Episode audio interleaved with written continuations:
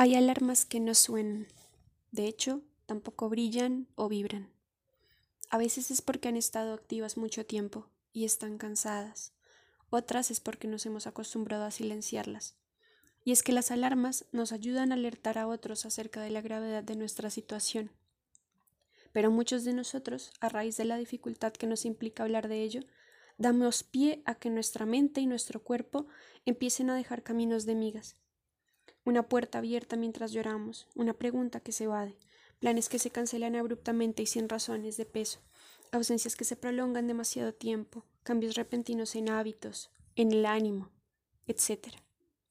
A veces simplemente nuestras alarmas necesitan reparación, pero buscar ayuda puede convertirse en un camino tan tortuoso como el sonido mismo.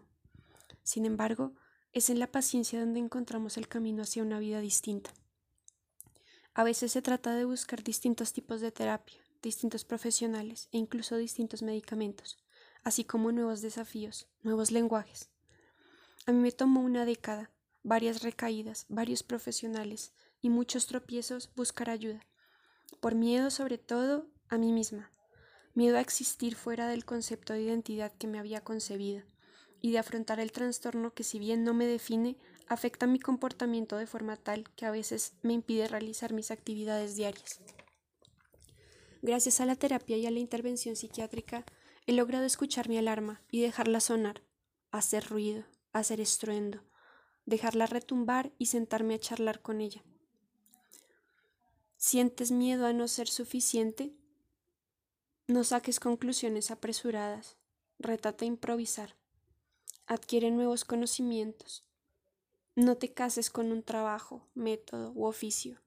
Comprende que los imprevistos y errores suceden, así como el rechazo, la desventura y el placer, y que el único recurso que tienes a la mano es ofrecer lo que eres, afrontando la vida con autenticidad, pero sobre todo viéndote a través de los ojos del amor, los ojos con los que ves a tu hijo cuando intenta hacer algo y no lo logra, a tu hermano cuando tiene el corazón roto, a tu amiga cuando un sueño se le cae a pedazos, a tu madre cuando se frustra o a la persona que amas cuando el dolor la ahoga. Como dice Folia Troa, merece la pena creer en ti y en tus historias.